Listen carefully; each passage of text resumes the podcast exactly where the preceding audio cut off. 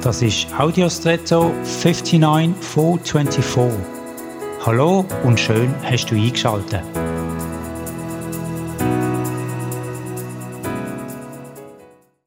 Eine einzelne Perle ist an sich schon wertvoll, eine Perlenkette noch viel, viel mehr.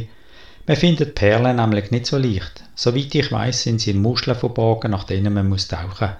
Viel Einsatz für eine kleine Kugel, aber offenbar ist der Aufwand wert.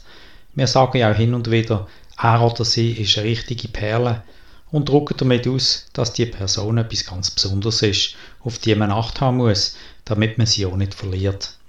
Der Johannes, der die Offenbarung geschrieben hat, hat in seiner Vision am Ende Einblick in die himmlische Stadt bekommen, wo auf uns wartet. Und dort gibt es zwölf Tore, wo, man hört und staunt, aus je einer Perle ist. Unvorstellbar. Dazu kommt noch, dass dort die Straßen aus reinem Gold sind. Was muss das dort für ein Reichtum sein?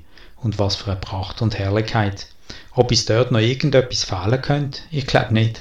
Wie reich und reichlich der Himmel doch ist und was für eine herrliche Perspektive für uns. Und jetzt wünsche ich dir einen außergewöhnlichen Tag.